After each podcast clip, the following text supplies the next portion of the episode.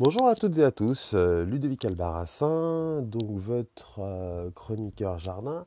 Alors, quelque chose d'un petit peu particulier auquel j'ai pensé, je me suis dit que c'était aussi le moment de s'instruire par les livres.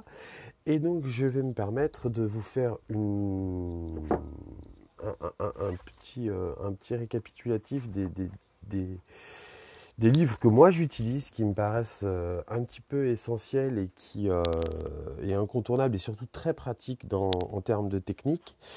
Euh, voilà, que vous pourrez consulter et puis bien évidemment trouver sur, sur internet en évitant Amazon si possible.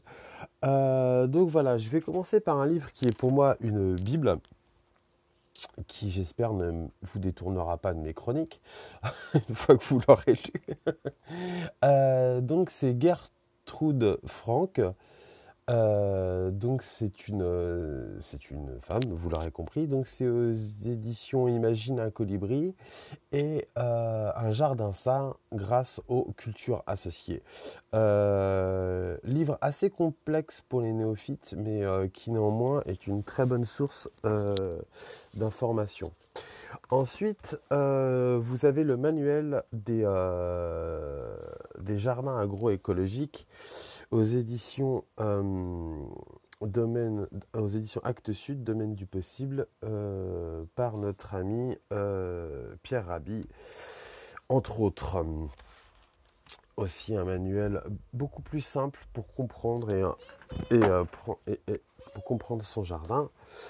Euh, alors là, euh, quelque chose d'assez euh, basique, ce sont les légumes vivaces par Xavier Mathias aux éditions Rustica.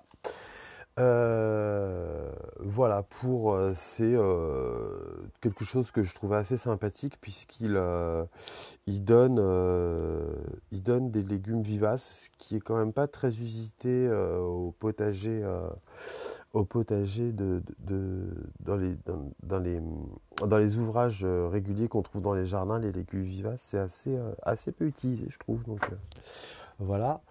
voilà, c'est pour une. C'était une première salve de d'ouvrages. Je vous en ferai part d'autres par la suite. Bonne journée à vous.